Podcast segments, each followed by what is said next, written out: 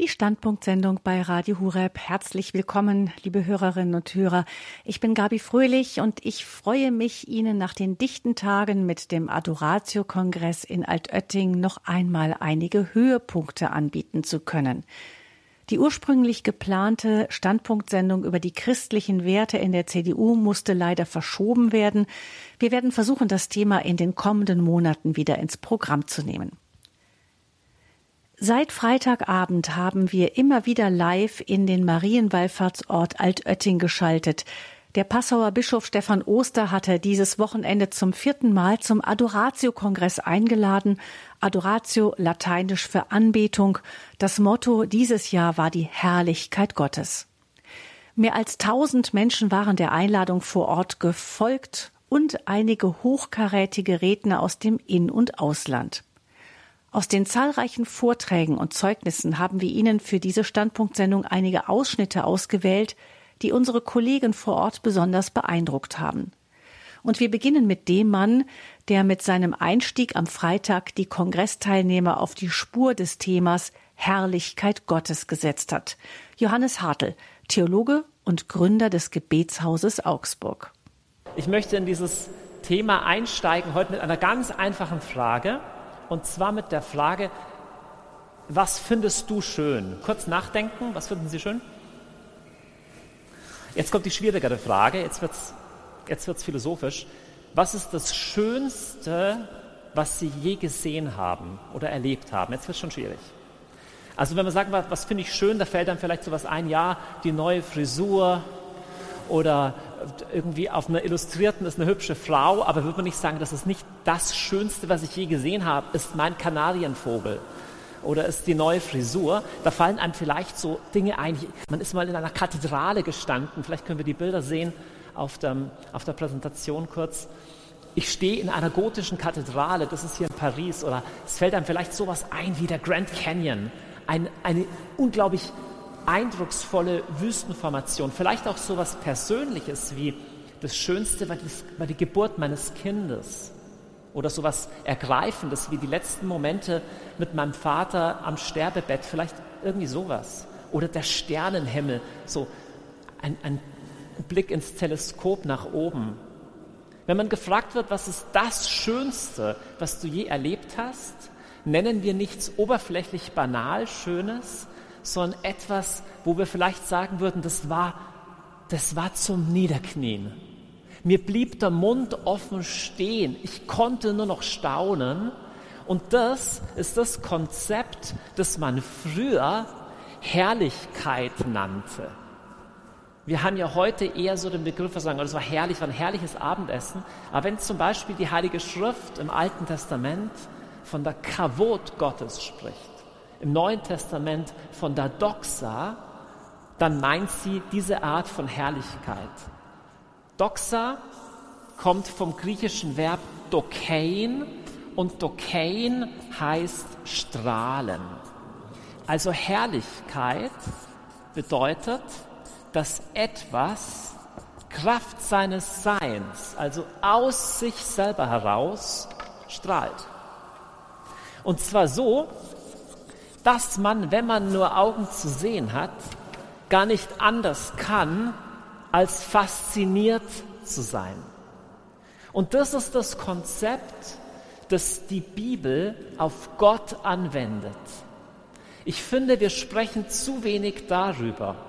Es geht allgemein oft im Glauben viel zu sehr um das, was wir Menschen tun sollten und was wir nicht tun sollten und was gut und böse ist und was die einen sagen, was die anderen sagen.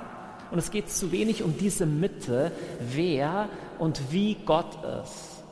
Aber um diese Mitte, um dieses Wer und wie Gott ist, geht es der ganzen Schrift. Wenn man mal überlegt, was hat Jesus gesagt, was in keiner anderen Religion oder von keinem anderen Weisheitslehrer auch gesagt würde, muss man schon nachdenken.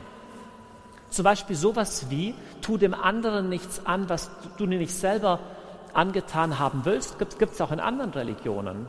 Wenn man mal den Seneca liest, die Stoiker, das ist gar nicht so schlecht, was die sagen. Wenn man Buddha liest, sind ganz schön viel weise Gedanken da auch schon drin. So mit äh, Gewaltlosigkeit und so, teilen, den Armen helfen. All das, wo man oft sagt, das ist das typisch Christliche, es findet sich erstaunlich oft in anderen Religionen ähnlich. Das Charakteristische, was Jesus gebracht hat, ist, er hat uns gezeigt, wie Gott ist. Er hat uns offenbart, wer der Vater ist. Er selbst hat uns die Herrlichkeit Gottes offenbart. Ich frage mich manchmal, ob wir die Schönheit und Herrlichkeit Gottes so wenig wertschätzen, weil wir Schönheit und Herrlichkeit generell so wenig wertschätzen. Und warum nicht als geistliche Übung anzufangen, Schönes wertschätzen? Denn Gott ist nicht eng. Gott ist nicht neidisch. Er ist nicht beleidigt, wenn du den Sonnenuntergang oder den Schweinebraten auch toll findest. Gott ist gönnerhaft. Gott lässt es sogar regnen über den Undankbaren und Bösen. Gott ist herrlich. Er ist glücklich. Er hat gute Laune. Er ist in sich reiches, überfließendes, sich verschenkendes Leben. Und wir dürfen über ihn staunen wie ein kleines Kind mit weit geöffneten Augen und Mündern. Und je mehr wir dieser Herrlichkeit in uns Raum geben und uns auf sie einlassen und sogar fokussieren, in dem Maße werden wir verwandelt. Zu Menschen, die seine Herrlichkeit widerstrahlen, eine Herrlichkeit, die auch manchmal was mit Schönheit zu tun hat, aber noch mehr zu tun hat mit sich schenkender Hingabe und Liebe. Das ist unsere Berufung und es ist eine schöne Berufung. Es ist sogar eine herrliche Berufung. Das sagte Johannes Hartl, der Gründer des Gebetshauses Augsburg, in seinem Einstiegsimpuls auf dem Adoratio-Kongress in Altötting, gehalten am vergangenen Freitag.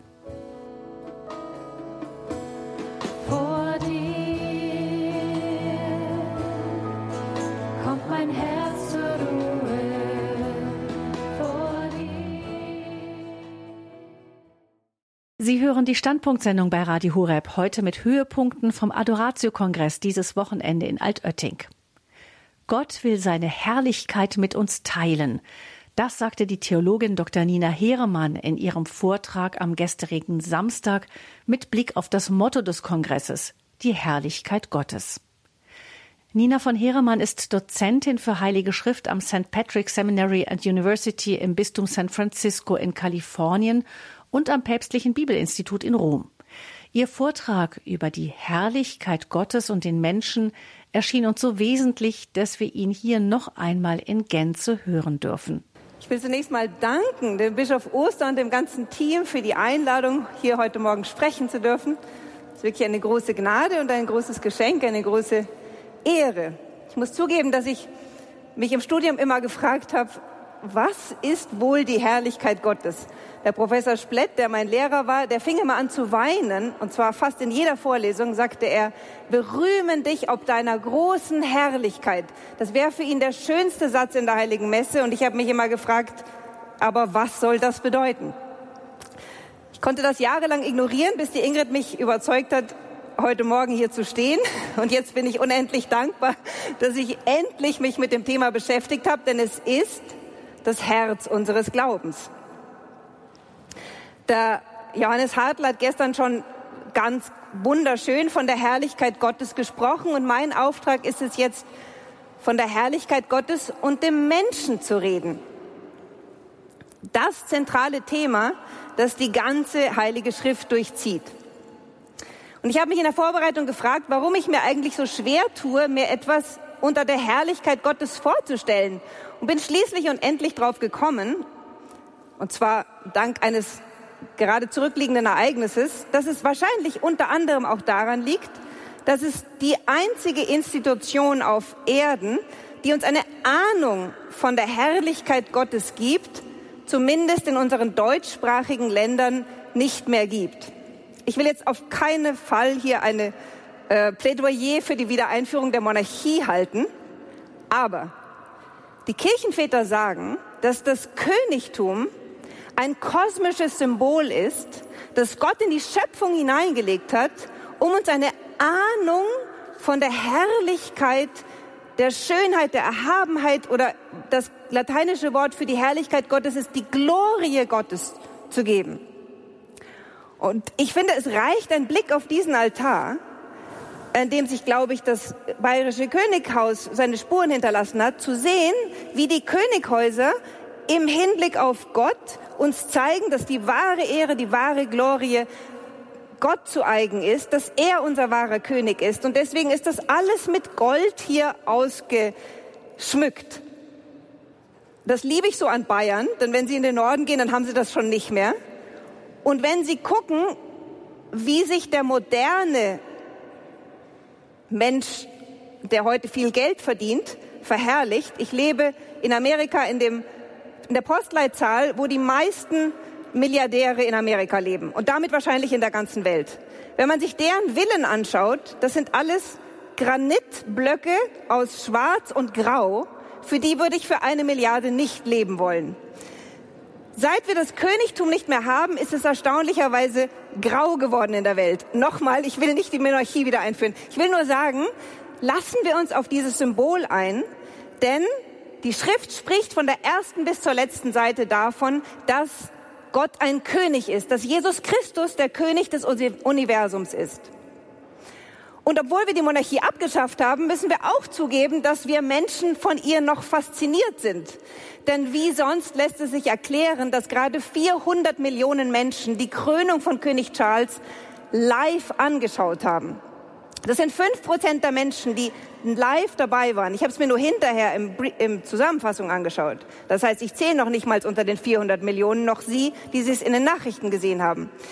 Der Mensch ist fasziniert vom Königtum. Jedes Mädchen möchte Prinzessin sein und die Erwachsenen, die vielleicht nicht mehr Prinzessin sein möchten, finden es trotzdem noch so spannend, dass sie sich beim Friseur oder sonst wo die bunte und andere derartige Zeitungen anschauen und der Glamour der Menschen dieser Welt diese Klatschzeitungen von der ersten bis zur letzten Seite erfüllt. Warum ist das so? Ich glaube, das liegt ganz einfach daran, dass der Mensch im Herzen spürt, dass er zu dieser Herrlichkeit berufen ist, dass das eigentlich seine Bestimmung ist, selbst ein Kind des ewigen Königs, ja selbst ein König zu sein. Davon handelt, wie ich schon sagte, letztlich die ganze Offenbarung. Es ist sozusagen das Drama der Menschheit. Wir waren nach dem Bild Gottes, dem König der Könige geschaffen, in Königswürde über die Schöpfung gesetzt. Wir waren das Bild der Herrlichkeit Gottes und haben genau diese Herrlichkeit, wie Paulus sagt, durch die Sünde verloren. Alle haben gesündigt und die Herrlichkeit Gottes verloren. Und seither sehnen wir uns danach, aufs Neue mit dieser Herrlichkeit bekleidet zu werden. Das ist das Telos, also das Ziel der ganzen Heilsgeschichte Gottes mit dem Menschen. Und dabei ist es vor allem das Alte Testament, das uns dieses Ziel vor Augen stellt und in gewaltigen Bildern erläutert, ohne die wir die Offenbarung des Neuen Testaments eigentlich nicht in seiner ganzen Tiefe begreifen können. Und aus diesem Grund will ich mich heute Morgen darauf hauptsächlich konzentrieren, Ihnen den Heilsplan Gottes anhand des Alten Testamentes zu erläutern, in der Hoffnung, dass Ihnen von daher dann auch die uns in Christus und der Kirche geschenkte Herrlichkeit neu aufgeht. Stürzen wir uns also mitten ins Alte Testament direkt zurück in den ersten Schöpfungsbericht. Wenn Sie die Kirchenväter befragen, warum Gott die Menschheit geschaffen hat, so bekommen Sie eine ganz schlichte Antwort. Ich zitiere den heiligen Bonaventura. Gott hat uns geschaffen, nicht um seine Herrlichkeit zu vermehren, sondern um sie kundzutun und seinen Geschöpfen mitzuteilen. Anders ausgedrückt, Gott hat die Welt geschaffen, um seine Herrlichkeit mit den Menschen zu teilen. Gott hat nämlich keinen anderen Grund zu erschaffen als seine Liebe und Güte. Und weil Gott die Liebe ist, will er nichts anderes, als sich zu verschenken und uns Anteil an seiner schöpferischen Herrschaft zu schenken. Der heilige Gregor von Nyssa erklärt, warum Gott den Menschen erst am sechsten Tag geschaffen hat und nicht am ersten. Der heilige Gregor sagt, es liegt ganz einfach daran, dass Gott dem Menschen zuerst ein Königreich bereiten wollte, sozusagen einen kosmischen Palast, in den er ihn dann als König über die Schöpfung eingesetzt hat. So wie es in Genesis 1.27 heißt, Gott schuf den Menschen als sein Bild, als Bild Gottes schuf er ihn. Ganz entscheidend für das richtige Verständnis dieser Stelle ist das hebräische Wort für Bild, Zellem. Dieses Wort wird nämlich vor allen Dingen in zweierlei Hinsicht in der alten Welt gebraucht.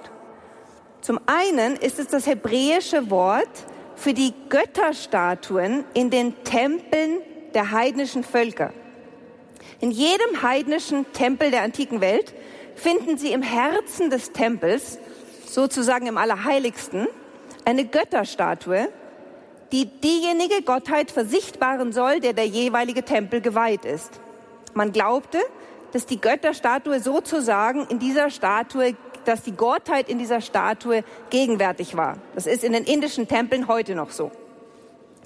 Vergleicht man nun die Schöpfungsberichte von, aus dem Buch Genesis mit anderen altorientalischen Schöpfungsmythen, wird vor allen Dingen eins deutlich. Diese Schöpfungsberichte sind in einer Weise geschrieben, dass dem Leser in der antiken Welt sofort klar war, Gott hat die Welt als einen kosmischen Tempel geschaffen. Anders als in einem heidnischen Tempel allerdings hat er in die Mitte nicht eine Götzenstatue von sich gestellt, sondern den Mensch als sein Bild. Der Mensch soll also sozusagen den Gott, der in diesem Tempel wohnt und verehrt wird, sichtbar machen und gegenwärtig setzen. Das Gleiche kommt zum Ausdruck durch die zweite Bedeutung, die dieses Wort Zellem Bild hat, nämlich in der alten Welt haben die Könige überall in ihrem Reich Statuen von sich aufstellen lassen, also ein Bild des Königs, um den abwesenden König gegenwärtig zu setzen und in, in dem Bild dieses Königs galt der König als gegenwärtig und dem Bild war die gleiche Ehre zu zollen wie dem König, den es darstellte. Und das war die Berufung des Menschen. Dieses Bild Gottes in der Schöpfung zu sein, Ebenbild des unsichtbaren Gottes, Abglanz seiner Herrlichkeit. Und wenn nun die Welt als Tempel konzipiert war, dann war sie logischerweise auch der Wohnort Gottes. Wie aber, haben sich die Alten gefragt, war dann der Mensch fähig, in der Gegenwart Gottes zu leben? Heißt es doch an anderer Stelle, niemand kann mein Angesicht schauen, niemand kann meine Herrlichkeit ertragen, ohne zu sterben.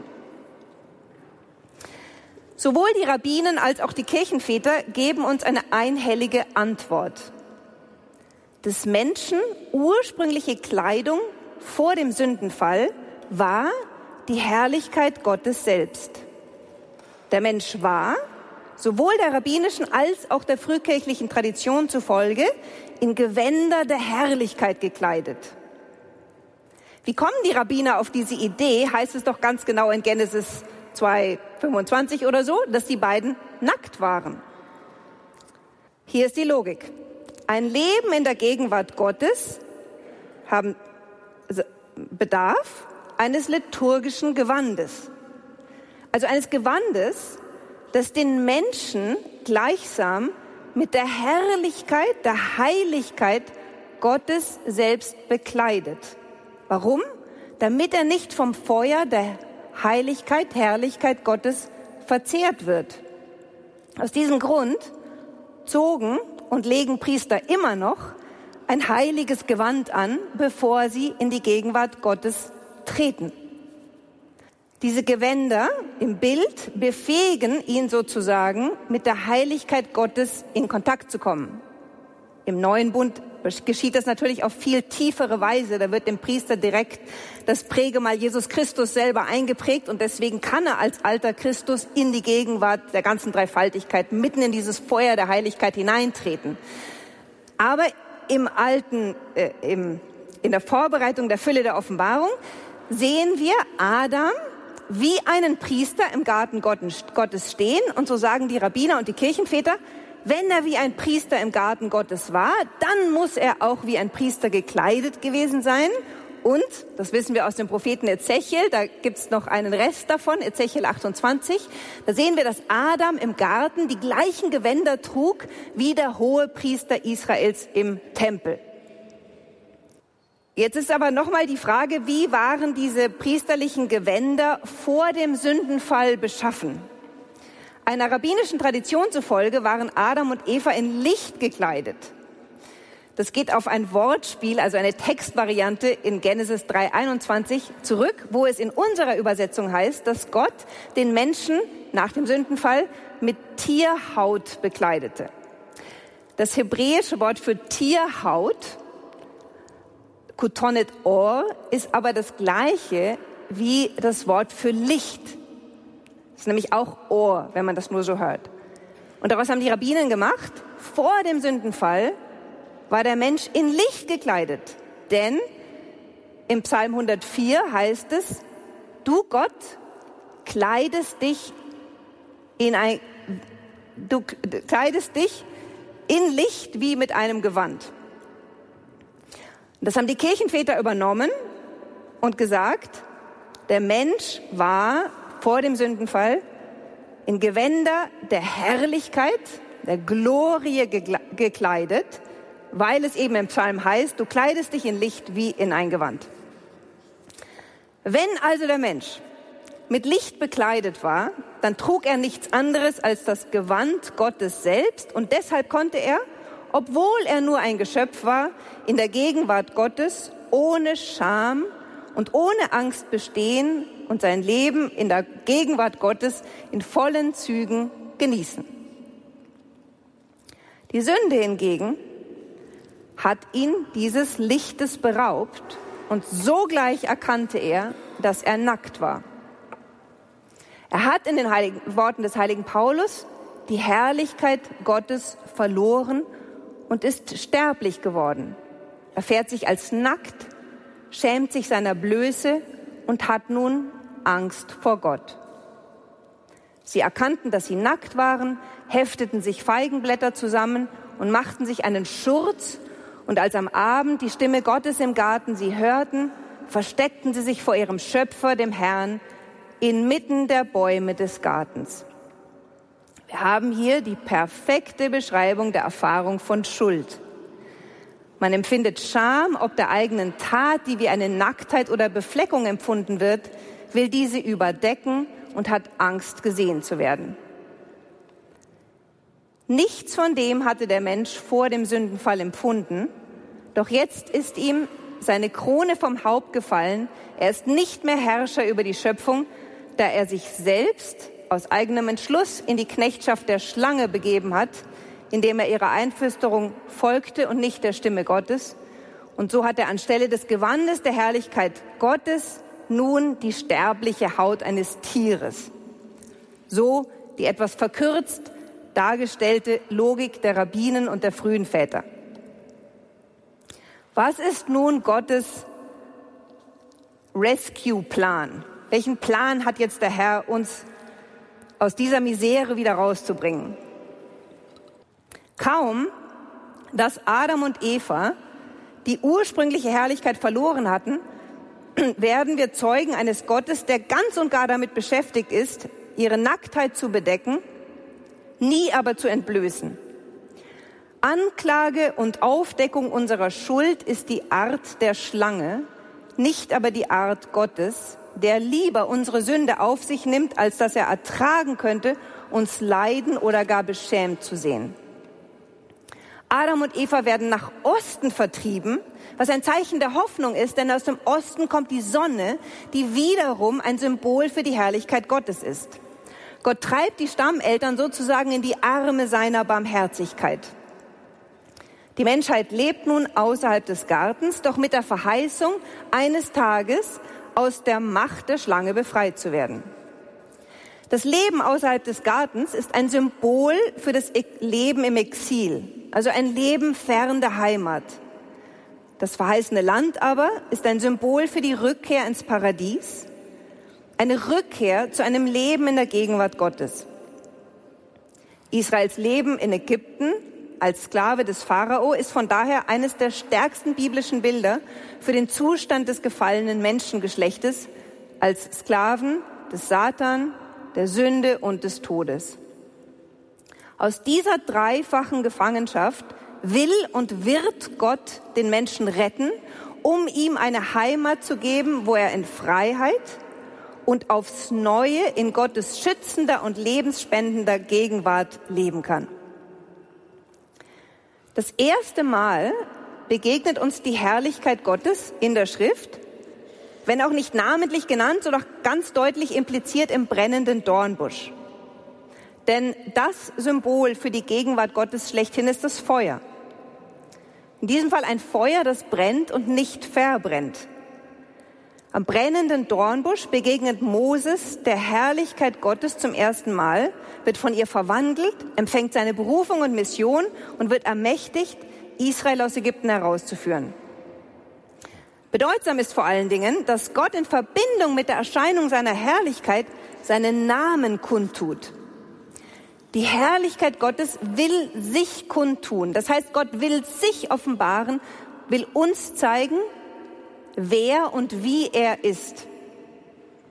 Die Offenbarung des Gottesnamens hat von daher immer etwas mit der Offenbarung der Herrlichkeit Gottes zu tun. Hier am brennenden Dornbusch offenbart Gott zum ersten Mal seinen Namen in den berühmten Worten, ich bin der ich bin, ich bin der ich sein werde. Das bedeutet entweder mit der griechischen Übersetzung, ich bin der Seiende, das Sein schlechthin, der Urgrund alles Seins, oder ne, weniger philosophisch ausgedrückt, aber vielleicht näher am Hebräischen. Gehe einen Weg mit mir und du wirst erkennen, wer ich bin. Mit anderen Worten, du kann, ich kann dir jetzt nicht eine Definition meines Namens geben, das übersteigt dich. Aber lebe mit mir und dann werde ich der sein, der ich sein werde und du wirst mich erkennen. Werde mich dir offenbaren. Wichtig ist in jedem Fall, was Gott zu Mose sagt. Ich habe das Elend meines Volkes in Ägypten gesehen und ihre laute Klage über ihre Antreiber habe ich gehört. Ich bin herabgestiegen, um sie der Hand der Ägypter zu entreißen und aus jenem Land hinauszuführen in ein schönes, weites Land, in dem Milch und Honig fließen. Gott hört unser Schreien, Gott sieht unser Elend, Gott überlässt uns nicht den Folgen unserer Sünde, sondern steigt alle Zeit herab, um uns aus der Hand des Bösen zu befreien und, in ein, und uns ein Land zum Erbe zu geben, in dem die sprichwörtliche Milch und der Honig fließen und das letztlich ein alttestamentliches Bild für das Reich Gottes ist. Sie alle wissen, was dann passiert. Mose muss im Namen Gottes Pharao auffordern, das Volk ziehen zu lassen.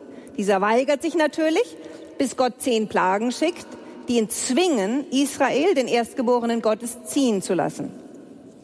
Die zehnte Plage ist entscheidend. In der Nacht, da die Israeliten das Passja zum allerersten Mal feiern und mit dem Blut des Lammes als Zeichen des Schutzes die Türpfosten ihrer Häuser bestrichen hatten, zog Gott durch Ägypten, erschlug jede Erstgeburt beim Menschen und beim Vieh und hielt Gericht über die Götter Ägyptens. An den Häusern aber, an denen er das Blut sah, zog er vorüber. In jener Nacht floh Israel aus der ägyptischen Gefangenschaft. Kaum, dass sie das Land verlassen hatten, kündigte Gott jedoch einen erstaunlichen Plan an. Gott sagt, ich will das Herz des Pharao verhärten, so dass er ihnen nachjagt dann will ich am Pharao und an seiner ganzen Streitmacht meine Herrlichkeit erweisen und die Ägypter sollen erkennen, dass ich der Herr bin. Anstatt Israel in Ruhe seiner Wege ziehen zu lassen, stiftet Gott selbst den Pharao dazu an, die Israeliten zu verfolgen. Warum? Gott will am Pharao, so sagt er, und dessen Streitmacht seine Herrlichkeit erweisen, im Hebräischen heißt es tatsächlich, er will sich verherrlichen, damit die Ägypter erkennen, dass er der Herr ist. Was um alles Willen soll das bedeuten? Nun, Sie wissen, wie es weitergeht. Die Israeliten zogen trockenen Fußes durch das Schilfmeer hindurch, während Pharao und seine Streitmacht Rosse und Wagen im Meer ersoffen und somit besiegt wurden. Und so rettete der Herr an jenem Tag Israel aus der Hand der Ägypter. Und als Israel sah, dass der Herr mit mächtiger Hand, Entschuldigung, als Ägypten sah, dass als Israel sah, dass der Herr mit mächtiger Hand an den Ägyptern gehandelt hatte, fürchtete das Volk den Herrn.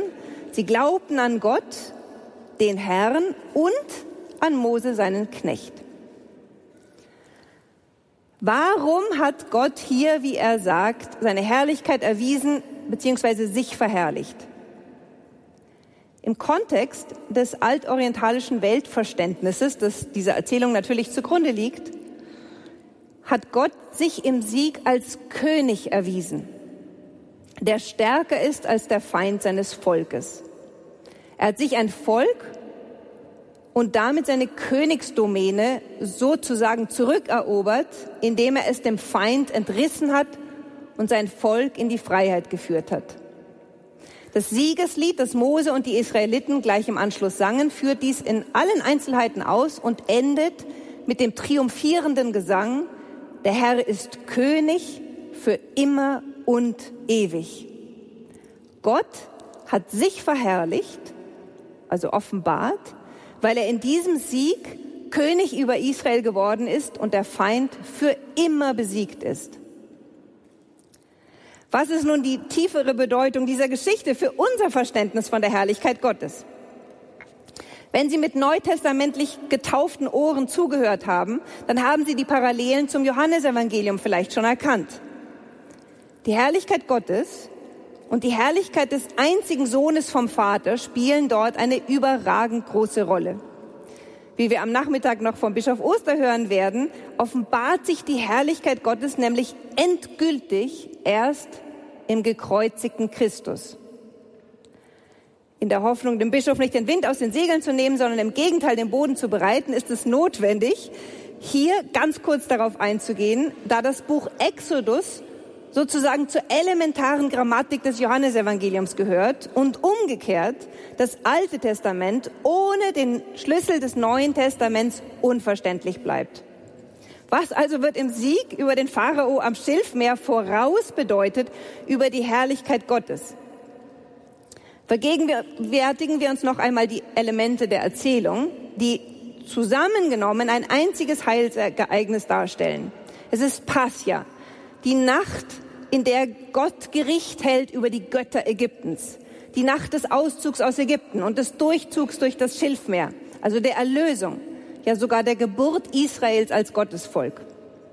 Was dort in Bildern im Voraus bedeutet wird, erfüllt sich in der Stunde Jesu, die im Johannesevangelium den Hinübergang Jesu aus dieser Welt zum Vater während eines Pascha-Festes markiert, also die Stunde, in der das wahre Lamm Gottes am Kreuz geschlachtet wird und uns durch sein Blut vom Tod erlöst. Da heißt es, als die Stunde seines Pascha gekommen war, sagte Jesus, jetzt ist meine Seele erschüttert. Was soll ich sagen? Vater, rette mich aus dieser Stunde? Aber deshalb bin ich in diese Stunde gekommen. Vater, verherrliche deinen Namen. Da kam eine Stimme vom Himmel, ich habe ihn schon verherrlicht und werde ihn wieder verherrlichen. Die Menge, die dabei stand und das hörte, sagte, es hat gedonnert. Andere sagten, ein Engel hat zu ihm geredet. Jesus antwortete und sagte, nicht mir galt diese Stimme, sondern euch. Jetzt wird Gericht gehalten über diese Welt. Jetzt wird der Herrscher dieser Welt hinausgeworfen. Und ich, wenn ich über die Erde erhöht bin, werde alle an mich ziehen. Das sagte er, um anzudeuten, auf welche Weise er sterben sollte. Anstatt den Vater zu bitten, ihn aus dieser Stunde zu erretten, bittet Jesus den Vater, seinen Namen zu verherrlichen. Der Vater antwortet, dass er seinen Namen schon verherrlicht habe und es wieder tun werde. Die erstaunte Menge, die gar nichts von diesem Dialog versteht, dieser Menge erklärt Jesus so dann den Sinn. Der Vater wird seinen Namen verherrlichen, indem Gericht gehalten wird über diese Welt und der Herrscher dieser Welt hinausgeworfen wird. Wer ist der Herrscher dieser Welt? Der wahre und einzige Feind des Menschen, für den der arme Pharao nur ein Vorausbild war. Die Schrift nennt ihn den Ankläger unserer Brüder, den Drachen, die alte Schlange, die Teufel oder Satan heißt und die ganze Welt verführt. Offenbarung 12.9. Ein Aspekt, noch nicht alles, aber doch ein wesentliches Element der Verherrlichung des Namens Gottes liegt im Sieg Jesu über denjenigen, durch dessen Neid der Tod in die Welt gekommen war. Dies geschieht durch seine Erhöhung am Kreuz, die, obwohl sie der größtmögliche Akt der Erniedrigung war, zugleich die Krönung Jesu darstellt. Warum also verherrlicht der Vater im Kreuzestod des Sohnes seinen Namen? Weil hier das Wesen Gottes selbst kundgetan wird. Wir hatten ja gesagt, dass der Name, wie er am brennenden Dornbusch offenbart wurde, noch nicht mit allzu viel Inhalt gefüllt war. Jetzt kommt ein ganz wesentlicher Aspekt dazu. Im Sieg über den Pharao offenbart sich Gott als Erlöser, als einer, dem das Elend des Menschen nicht egal ist und auch als einer, dem das Böse nicht egal ist, sondern nur so lange wirken lässt, bis das Maß voll ist. Dann aber wird er auf eine Weise Gericht halten, die die endgültige Befreiung der Kinder Gottes bewirkt und ebenso den endgültigen Sieg über den Feind der Menschen herbeiführt. In dieser Tat offenbart sich Gott als Sieger über alle feindlichen Mächte und damit zugleich als König, der über das Böse triumphiert und jetzt neutestamentlich gesprochen, aus der Macht der Sünde und des Todes und Teufels befreit. Das bedeutet, der Gott Israels offenbart sich als, offenbart sein Wesen, das heißt seine Herrlichkeit, indem er sich als Souverän der Geschichte offenbart. Er ist der wahre Herrscher, der die Geschicke der Völker lenkt und als derjenige, der sein Volk rettet und natürlich auch als derjenige, der die absolute Liebe ist. Aber mit dieser Rettung aus der Sklaverei ist das Ziel der Erlösung noch nicht erreicht. Die Erlösung aus der Sklaverei ist kein Selbstzweck. Die eigentliche Zielursache, also der eigentliche Grund des rettenden Eingriffes Gottes in die Geschichte seines Volkes liegt in Gottes Sehnsucht, im Herzen seines Volkes Wohnung zu nehmen. Ganz deutlich kommt das in Exodus 29 zum Ausdruck, wo Gott den Auszug aus Ägypten folgendermaßen begründet. Ich werde mich den Israeliten offenbaren und sie in meiner Herrlichkeit heiligen. Ich werde mitten unter den Israeliten wohnen und ihnen Gott sein. Sie sollen erkennen, dass ich der Herr bin, ihr Gott, der sie aus Ägypten herausgeführt hat, in ihrer Mitte zu wohnen. Ich, der Herr, ihr Gott. Gott hat Israel, hat Israel aus, der, aus Ägypten herausgeführt, um in ihrer Mitte zu wohnen und sie durch die Innewohnung seiner Herrlichkeit zu heiligen. Und damit das Wirklichkeit werden kann, muss Israel noch einen ganz fundamentalen Prozess der Verwandlung durchlaufen. Denn erstens kann die Herrlichkeit Gottes nicht in einem sündigen Volk wohnen. Und zweitens, was hilft es Israel, äußerlich aus der Hand der Ägypter befreit zu sein? Beziehungsweise was hilft es uns, aus der Macht des Teufels befreit zu sein, wenn wir nicht innerlich ein neues Herz bekommen, das verhindert, dass wir aufs Neue auf seine betrügerischen Verlockungen hereinfallen und somit aufs Neue versklavt werden. Israel, das heißt wir, müssen also noch einen Prozess der Reinigung durchlaufen, bis wir die Herrlichkeit Gottes mit unverhülltem Angesicht schauen können. Denn wie es im Psalm 24 heißt, wer darf hinaufziehen zum Berg des Herrn? Wer darf stehen an seiner heiligen Stätte? Der reine Hände hat und ein lauteres Herz, der nicht betrügt und keinen Meineid schwört. Um diese Reinheit des Herzens zu erreichen, muss Israel auf dem Weg zum Gottesberg Sinai, den die Schrift Gottes heilige Wohnung nennt. Wir haben es gestern im PowerPoint vom Johannes Hartl gesehen. Also um diese Reinigung zu erreichen, muss es noch durch die Wüste geführt werden. Die Wüste ist der Ort der Reinigung, der Ort der Versuchung und der Prüfung wo der Mensch sich aufs Neue entscheiden kann, ob er Gottes Gebote achten wird oder nicht. Denn der Besitz des Landes ist genauso wie damals der Besitz des Paradieses an diese fundamentale Entscheidung gebunden. Sonst wäre ja das verheißene Land nicht der Himmel, sondern die Hölle auf Erden. Israel ist jedoch auf dieser Wanderung, in all diesen Prüfungen, nicht alleine. Die Herrlichkeit Gottes zieht mit ihnen, bei Tag in einer Wolke, bei Nacht in einer Feuersäule. Und obwohl die Herrlichkeit Gottes Israel von dem Augenblick an begleitet, da es Ägypten verlassen hat, ist ganz interessant, die Herrlichkeit kommt erst vor, nachdem sie schon aus dem Land der Finsternis draußen sind in der Wüste. Von da an ist sie unter dem Zeichen dieser dunklen Wolke und der Feuersäule in der Nacht dabei. Aber die biblischen Autoren benutzen den Ausdruck Herrlichkeit Gottes ganz gezielt zum ersten Mal in Exodus 16 und zwar in Verbindung mit der Gabe des Manna. Es ist ein Augenblick der Prüfung. Das Volk hat Hunger, murrt gegen die Hirten, Mose und Aaron. Denn kaum, dass es aus Ägypten befreit ist, hat es die Not der Sklaverei schon vergessen und sehnt sich nur noch nach den Fleischtöpfen Ägyptens. Da sprach der Herr zu Mose, ich will euch Brot vom Himmel regnen lassen. Das Volk soll hinausgehen, um seinen täglichen Bedarf zu sammeln. Ich will es prüfen, ob es nach meiner Weisung lebt oder nicht. Da sagten Mose und Aaron zum Volk, heute Abend sollt ihr erfahren, dass der Herr euch aus Ägypten geführt hat, und morgen werdet ihr seine Herrlichkeit sehen. Und wie sehen die Israeliten die Herrlichkeit Gottes?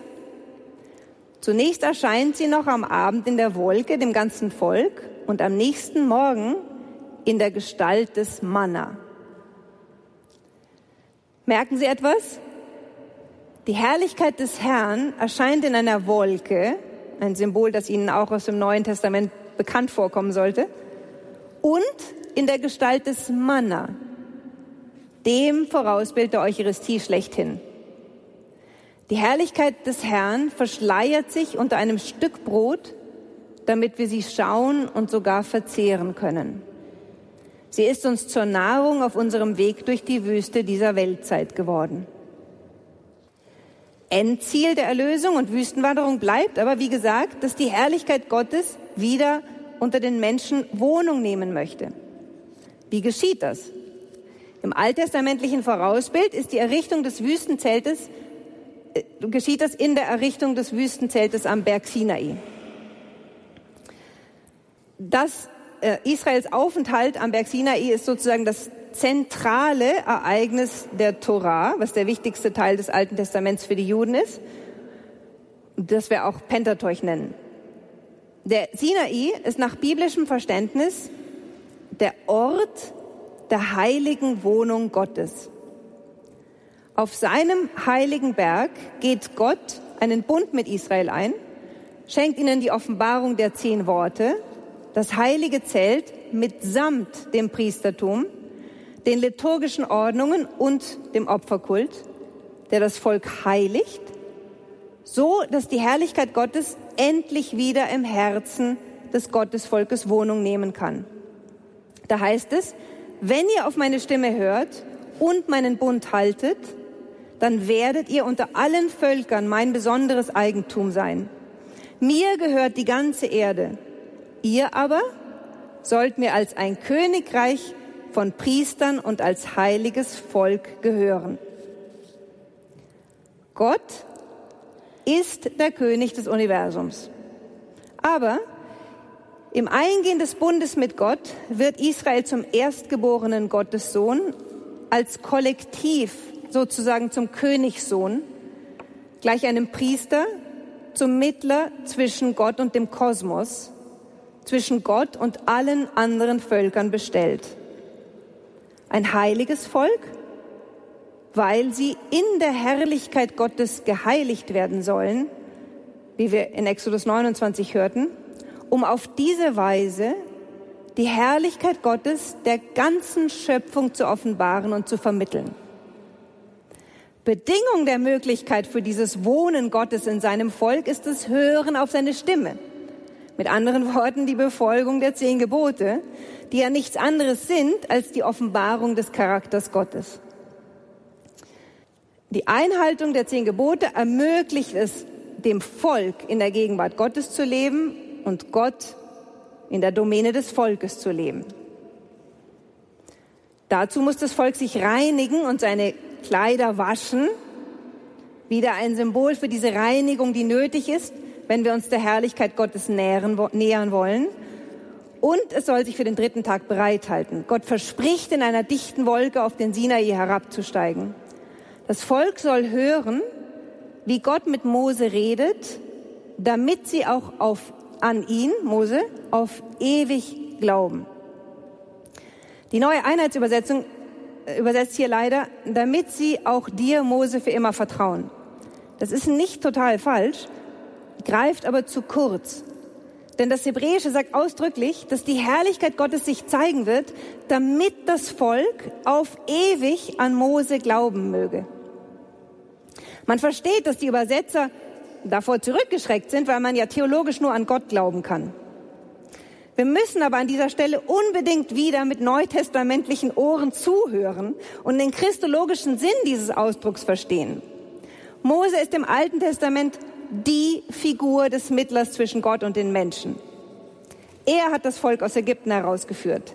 Er offenbart den Willen Gottes. Seine Fürbitte erwirkt Vergebung nach der Sünde mit dem goldenen Kalb.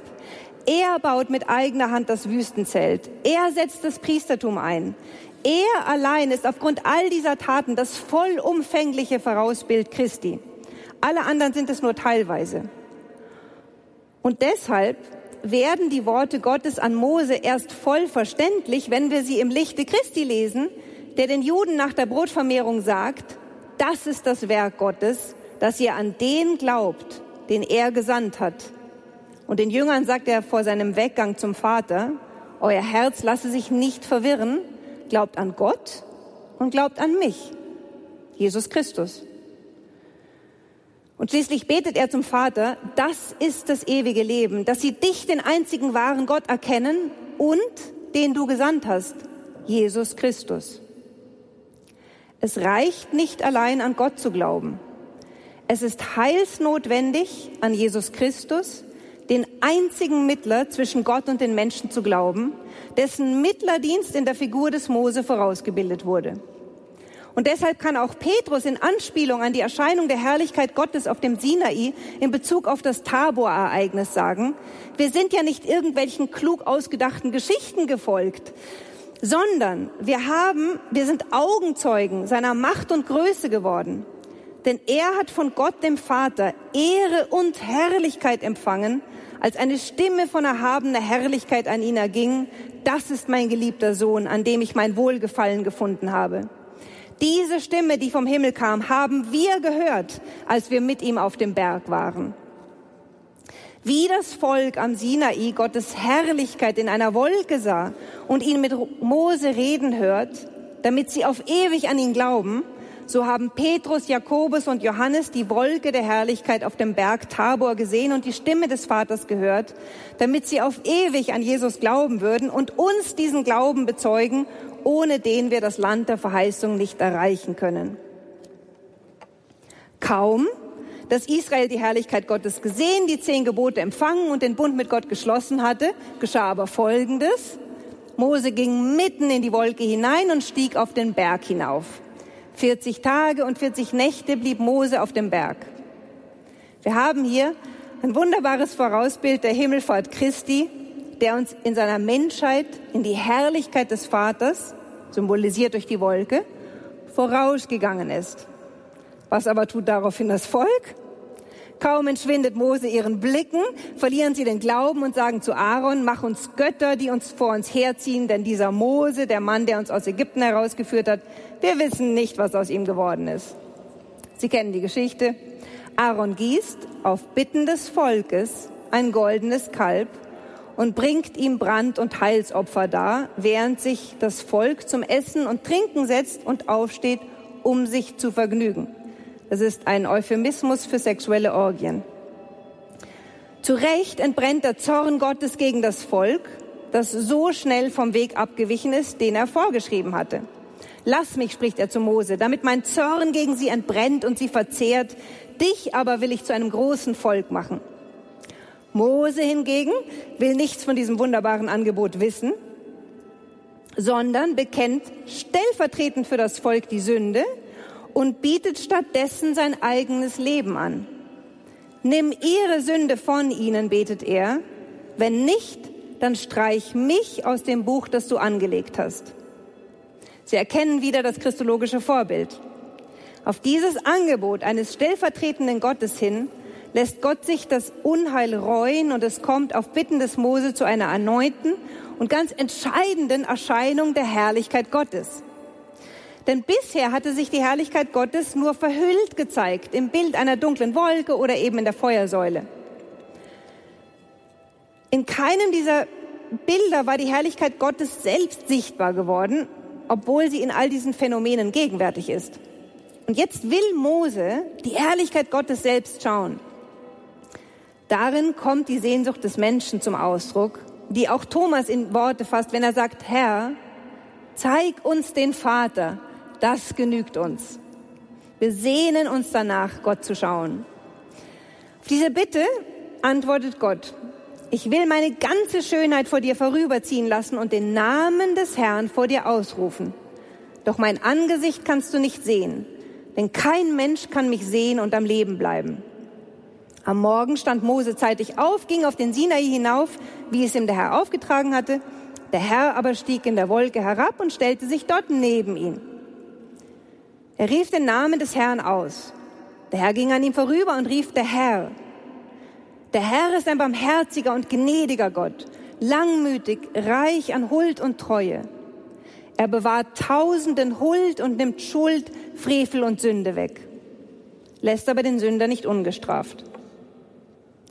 An dieser Antwort ist Folgendes interessant. Erstens, dass das Angesicht des Herrn als Synonym für die Herrlichkeit Gottes gebraucht wird. Zweitens ist erhellend, dass die Herrlichkeit sich in einer Wolke auf dem Berg neben Mose niederließ und Gott als Antwort auf die Bitte des Mose, Gottes Herrlichkeit schauen zu dürfen, wie schon am brennenden Dornbusch, seinen Namen offenbart. Doch während, wie wir schon sahen, die Namensoffenbarung am brennenden Dornbusch irgendwie vage blieb, wird sie jetzt mit mehr Inhalt gefüllt. Das geht nämlich so, das Wort Herr müssen Sie wird zweimal wiederholt. Das heißt, hinter dem ersten Mal Herr müssen Sie sich mental einen Doppelpunkt vorstellen. Der Herr, Doppelpunkt, das bedeutet, der Herr ist ein Barmher also der Inhalt des Namens, der Herr ist ein barmherziger und gnädiger Gott, langmütig und reich an Huld und Treue. In der Tradition des Judentums ist diese Namensoffenbarung viel wichtiger als die am Dornbusch, da Gott erst jetzt das Innerste seines Wesens offenbart. Am Dornbusch konnte Israel das noch nicht begreifen, denn sie kannten Gott bisher nur als Erlöser von einem äußeren Feind. Jetzt aber lernt es zu begreifen, dass es die Erlösung von einem viel schlimmeren Feind bedarf, nämlich des inneren Feindes, der sie ja kaum, dass Mose entschwunden war, wieder zum Götzendienst ähm, verleitet hatte.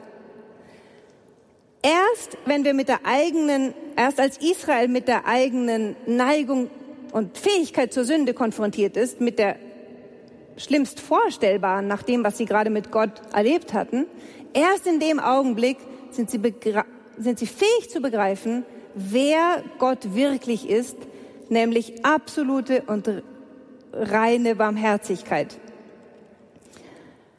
Ein Gott, der Barmherzigkeit, der sich unserer Schwachheit erbarmt, gnädig ist mit unseren Sünden und voller Huld und Treue zu seinem Bund. Die Offenbarung geschieht im Rahmen des sogenannten neuen Bundes, den Gott mit Israel schließt, nachdem die, der erste durch die Sünde mit dem goldenen Kalb gebrochen worden war, gleichsam als Vorausbild für die Selbstoffenbarung Gottes in dem Bund, der wahrhaft der neue und endgültige Bund Gottes mit dem Menschen sein wird. In Jesus Christus ist uns das Antlitz, also die Herrlichkeit desjenigen Gottes erschienen, dessen Wesen nur Liebe und Barmherzigkeit ist.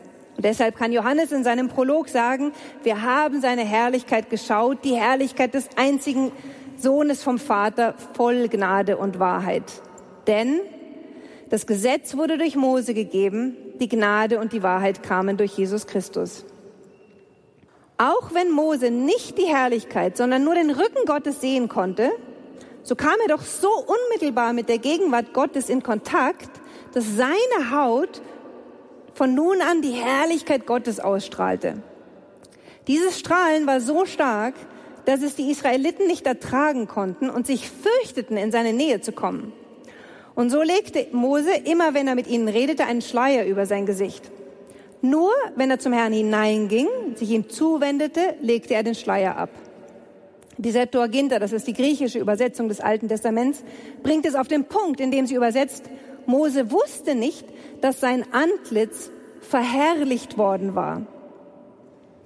Wie von der Herrlichkeit Gottes erleuchtet, ist Mose für die Israeliten das Zeichen der Gegenwart Gottes selbst geworden. In gewisser Weise ist Mose aus Gnade zu dem geworden, was Jesus Christus vom Wesen her ist. Und das zu werden unser aller Bestimmung ist, der Abglanz von Gottes Herrlichkeit und das Abbild seines Wesens. Nachdem Mose nun die Bundesordnungen empfangen und das Volk mit Gott versöhnt hatte, war endlich der Zeitpunkt gekommen, das Werk der Erlösung seinem Höhepunkt zuzuführen. Mose baute das Wüstenheiligtum, auch Offenbarungszelt genannt, genau nach dem Modell, das Gott ihm auf dem Berg gezeigt hatte. So wurde das ganze Werk für die Wohnstätte des Offenbarungszeltes vollendet. Dann verhüllte die Wolke das Offenbarungszelt und die Herrlichkeit des Herrn erfüllte die Wohnstätte. Daraufhin gab der Herr dem Mose ganz genaue Anweisungen im Hinblick auf den Opferkult und beauftragte ihn, Aaron und dessen Söhne zu Priestern zu weihen. So wie Gott einst eine Tunika für Adam und Eva angefertigt hatte, so soll nun Mose Tuniken für die Priester anfertigen. Heilige Gewänder, ihnen zur Herrlichkeit und zum Schmuck, wie es im Hebräischen heißt. Wie wir schon sahen, müssen Aaron und seine Söhne sozusagen mit der Herrlichkeit Gottes überkleidet werden, damit sie ohne Schaden zu nehmen im Zelt vor Gott hintreten können. Kaum vom Mose zum Priester geweiht, wird Aaron beauftragt, in Gegenwart des ganzen Gottesvolkes Sünd- und Brandopfer darzubringen, um für sich und das Volk Sühne zu erwirken. Mose sagte, das ist es, was der Herr euch zu tun geboten hat, damit euch die Herrlichkeit des Herrn erscheint.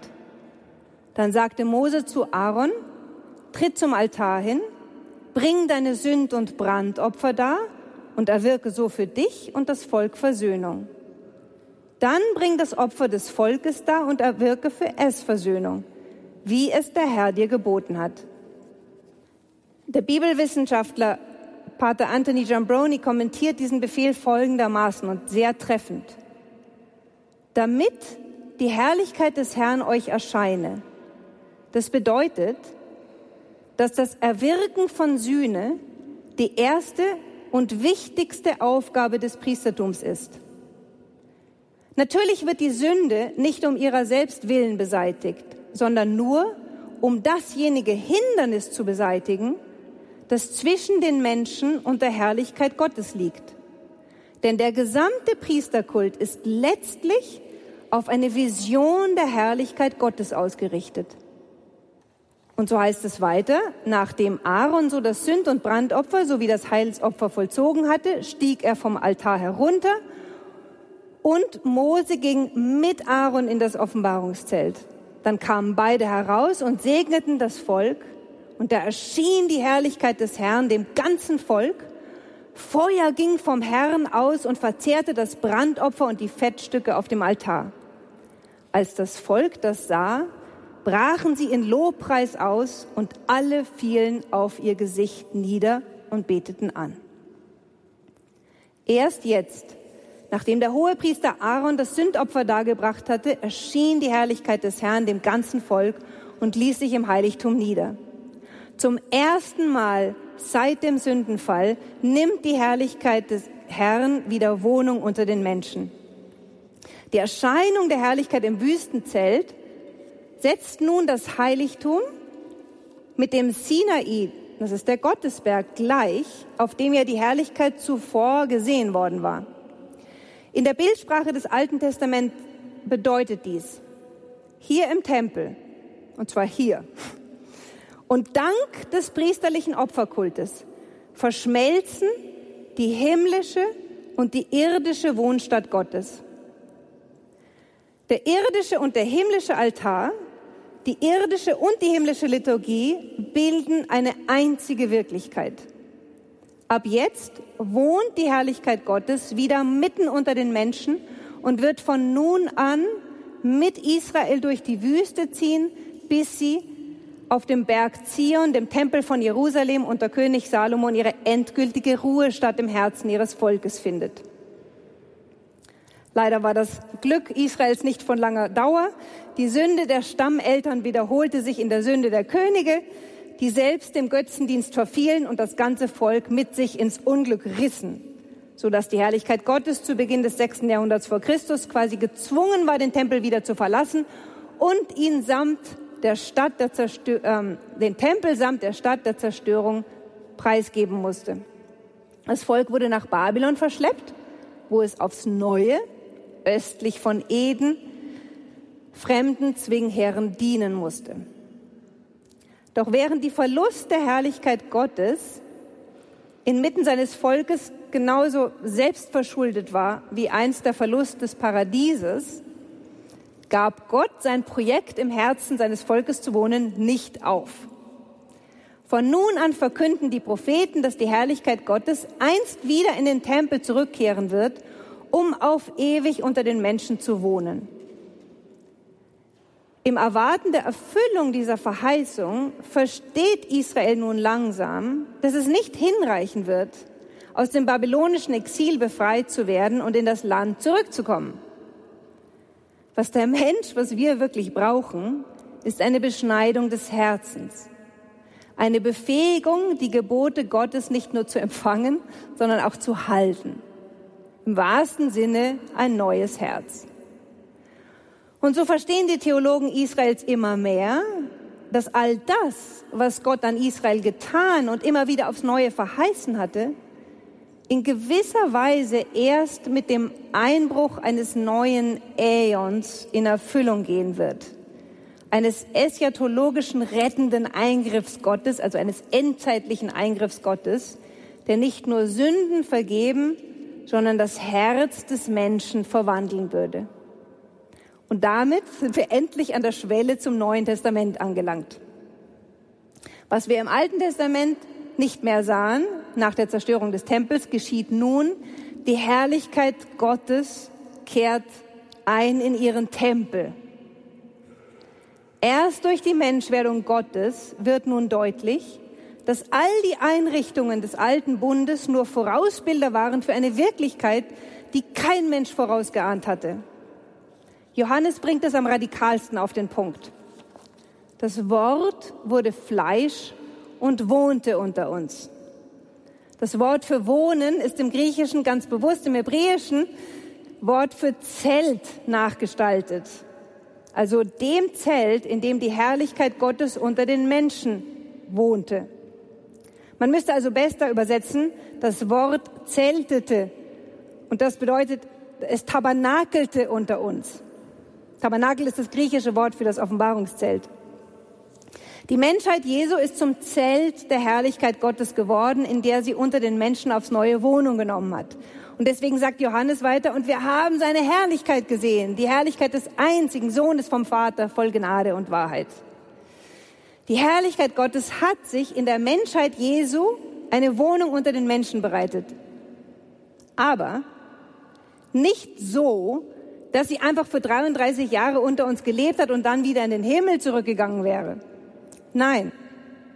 Jesus sagt, reiß diesen Tempel wieder und in drei Tagen werde ich ihn wieder aufrichten. Das sagt er über den Tempel seines Leibes. Was Jesus hier sagt, ist die radikale Erfüllung der alttestamentlichen Tempeltheologie. Indem er die Sünde der ganzen Menschheit auf sich nimmt, gibt er den Tempel seines Leibes am Kreuz der Zerstörung und damit der Reinigung im Blute preis, um ihn nach drei Tagen in seiner Auferstehung von den Toten unzerstörbar neu zu errichten. Der neue Tempel seines Leibes besteht nun nicht mehr nur aus der zeitlich und örtlich begrenzten Menschheit des Jesus von Nazareth, sondern aus all denjenigen, die durch die Taufe Glieder seines verherrlichten Auferstehungsleibes geworden sind und die durch die Gabe des Heiligen Geistes ganz, also dieser besteht nun aus diesem Tempel, der durch die Gabe des Heiligen Geistes ganz und gar mit der Herrlichkeit Gottes erfüllt wurde. Mit anderen Worten, wir sind jetzt der Tempel Gottes. Im Johannesevangelium ist das alles in sehr dichten und verschachtelten Anspielungen dargestellt und es bräuchte eine weitere Stunde, um Ihnen die Verherrlichung Jesu im Menschen im Johannesevangelium darzustellen. Darum lassen Sie mich schließen mit dem Evangelisten Lukas, der das in schönen Bildern tut. Lukas ist ja derjenige, der Jesus am Ende sagen lässt, musste nicht der Messias all das erleiden, um so in seine Herrlichkeit zu gelangen? Und Jesus legte ihnen dar, was in der gesamten Schrift über ihn steht.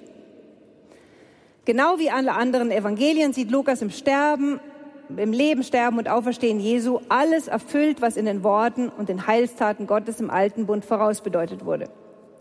Also, Sie erinnern sich an das Muster. Mose baute das Offenbarungszelt.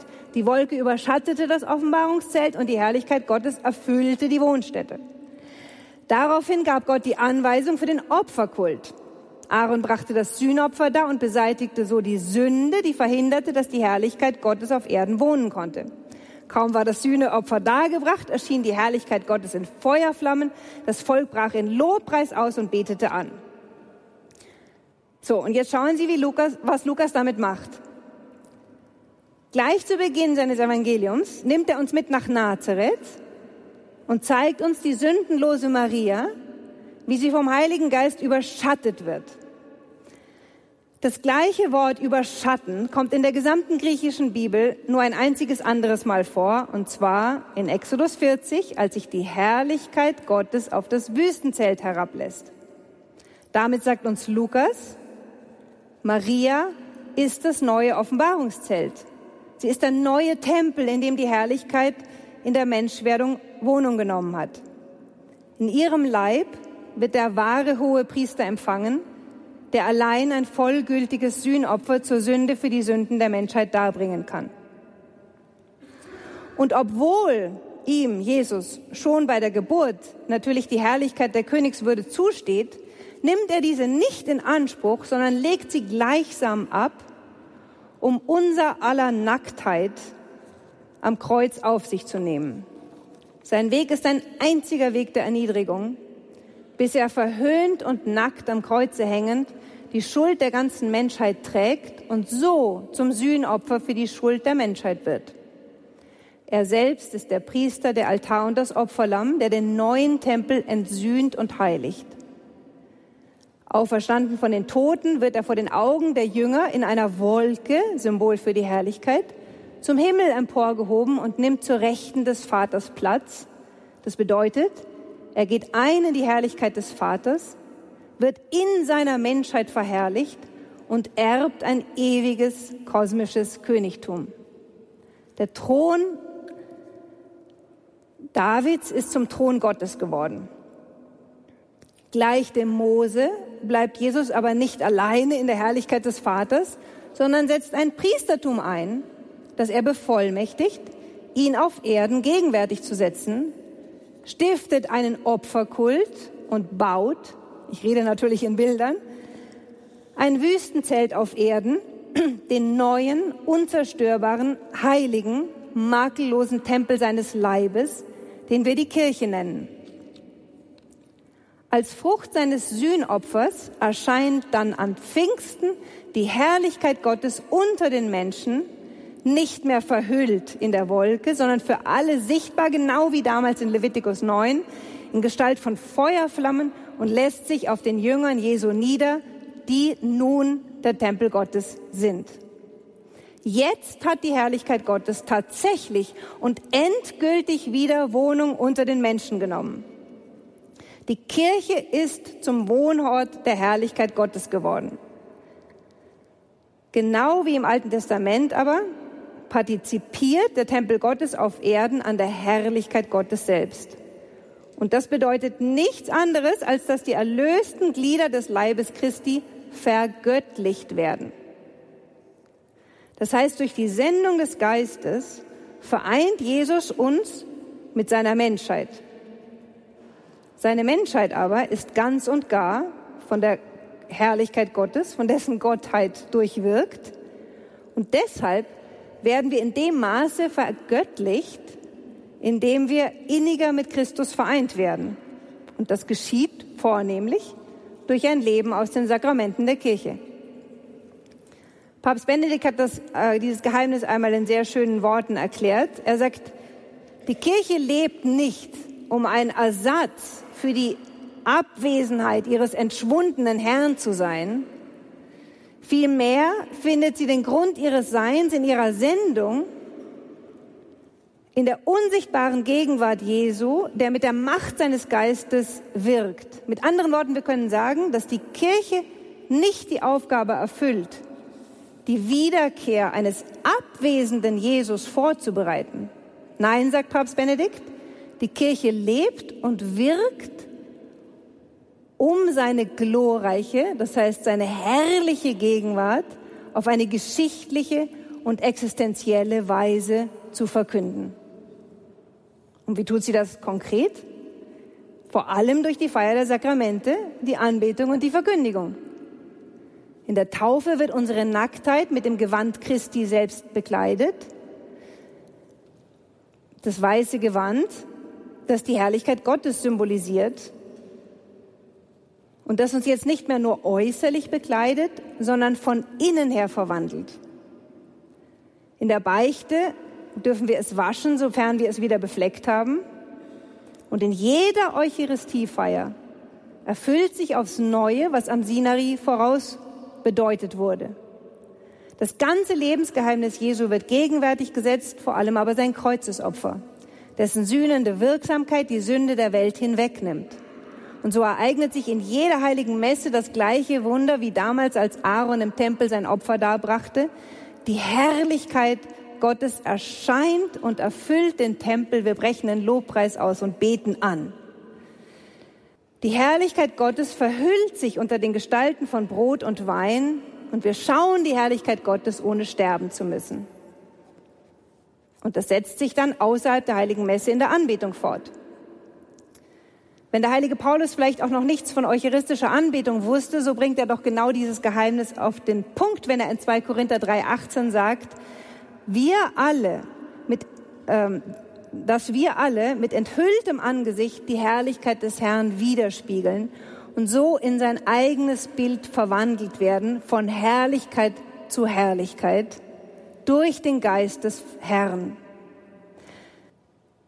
Das war das Geheimnis der großen Heiligen, nicht? Sie haben sich in der Anbetung von Gott verwandeln lassen, sind so verherrlicht und zur Quelle des Lichtes für die Menschen geworden, zur Ausstrahlung der Herrlichkeit Gottes selbst in dieser Welt. Und wenn wir uns so verwandeln lassen, dann wird tatsächlich unser ganzes Leben Verkündigung.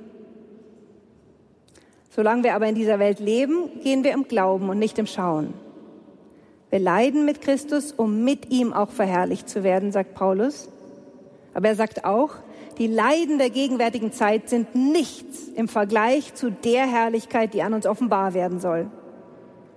Dem Volk Israel gleich ziehen wir begleitet, beschützt, ernährt und gestärkt von der Herrlichkeit Gottes durch die Wüste dieser Welt in dem Wissen darum, dass wir hier keine bleibende Stadt haben, sondern die künftige suchen, das neue Jerusalem, das von Gott her aus dem Himmel herabkommen wird, die Wohnung Gottes unter den Menschen, deren lebendige Steine wir hoffentlich alle sein werden, durchdrungen von der Herrlichkeit Gottes zur Ehre Gottes des Vaters und des Sohnes und des Heiligen Geistes. Amen. Die Herrlichkeit Gottes und der Mensch. Das war der Vortrag von der Bibelwissenschaftlerin Nina von Heeremann beim Adoratio-Kongress in Altötting. Wir hören jetzt, ebenfalls aus Altötting, gesungen den Psalm 51 und im Anschluss noch eine ganz besondere Lebensgeschichte.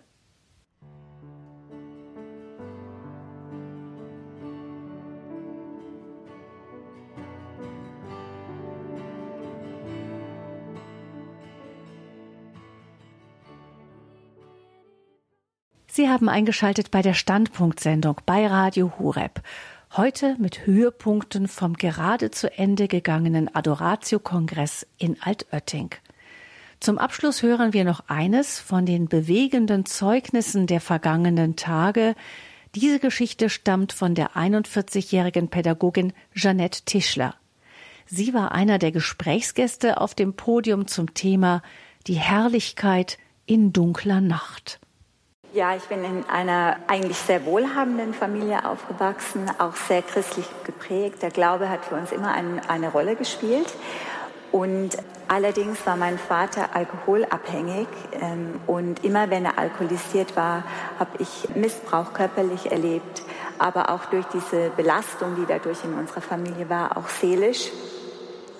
Und äh, mit elfeinhalb, erinnere ich mich, habe ich dann entschieden, dass mein Leben wohl nicht sehr wertvoll ist und äh, dass ich mir nichts Sehnlicheres wünsche, als zu sterben und habe dann auch einfach alle Essstörungen über die Jahre ähm, gehabt, die man so haben kann, von Anorexie bis Bulimie, Fresssucht.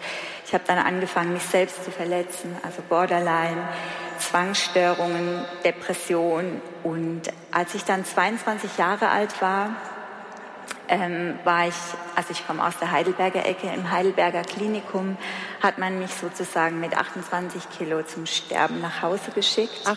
Also meine Organe haben einfach nicht mehr gearbeitet, mein Körper war natürlich sehr ausgemerkelt und diverse Therapien haben nicht gegriffen. In der Heimfahrt vom Klinikum Heidelberg habe ich ein Gebet gesprochen, weil ich kannte ja Gott. Er war immer in meinem Leben und ich habe auch sehr viel in Gebeten mit ihm in all meinen inneren Nöten kommuniziert und habe ähm, zu ihm gesagt, also entweder lässt du mich jetzt endlich sterben oder ich brauche ein Wunder. Und dann Tage drauf bin ich äh, durch einen Wald spazieren gegangen, auch wieder im Dialog, im Gebet mit Gott und Normalerweise gehe ich nicht einfach so von dem Weg weg, das ist nicht so mein Typ und bin dann querfeldein durch den Wald und an ein schlicht zusammengenageltes Holzkreuz gelangt und ich sehe dieses Kreuz und es ist wie wenn mir die Augen innerlich aufgegangen werden. Und habe dort Jesus für mich sterben sehen, bildlich gesprochen. Und ich habe das gesehen und ich konnte nicht anders als auf meine Knie gehen und habe zum allerersten Mal nach sehr vielen Jahren geweint und habe dort für mich begriffen, dass Jesus für mich gestorben ist, dass er auferstanden ist und lebt und dass er meinen Schmerz, meine Verletzung, meine Krankheit, meine Trauer dort ans Kreuz gebracht hat und dass er auch der sein will, der mir jetzt begegnen will, um mich aus meinem, ja, aus meiner Not rauszuholen. Also es war wirklich ein Wunder. Ich hatte ja keinen Zugang zu meinem Missbrauch. Ich hatte das ja verdrängt. Ähm, so ist unser Unterbewusstsein geschaffen, dass wir manchmal auch Dinge verdrängen. Und ich hatte den Nachhinein den Eindruck, dass Gott mit mir therapeutisch durchgegangen ist in Träumen. Er hat mir oft Situationen auch vor allen Dingen mit meinem Vater gezeigt. Und ich hatte dabei auch seelsorgerliche Begleitung und konnte das an diesem Kreuz eintauschen. Ich konnte das erstmal verbalisieren. Ich habe sehr viel geschrieben zu dieser Zeit, um das zu verarbeiten, um loszulassen und habe dann auch erlebt, wie ich vergeben konnte. Mein Vater war zu dem Zeitpunkt schon sechs Jahre verstorben und ich habe das einfach immer wieder laut ausgesprochen, entweder an seinem Grab oder an den Orten, wo ich war. Ich vergebe meinem Vater oder meiner Mutter.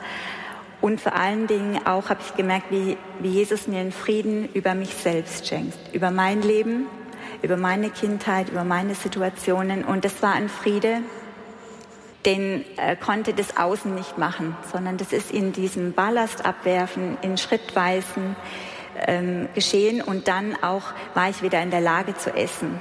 Und ist da eine Gesundung auch in den körperlichen Dingen wundersam eingetreten, auch für die Ärzte teilweise erstaunlich.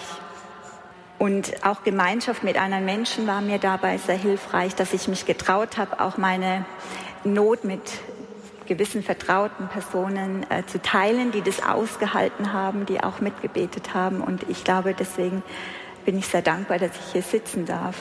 Jeanette Tischler hat auf dem Adoratio-Kongress die Geschichte ihrer Heilung erzählt, durch die Begegnung mit dem gekreuzigten Christus. Und damit endet auch unsere Standpunktsendung mit Höhepunkten vom Adoratio-Kongress in Altötting. Gabi Fröhlich wünscht Ihnen eine gute und gesegnete Nacht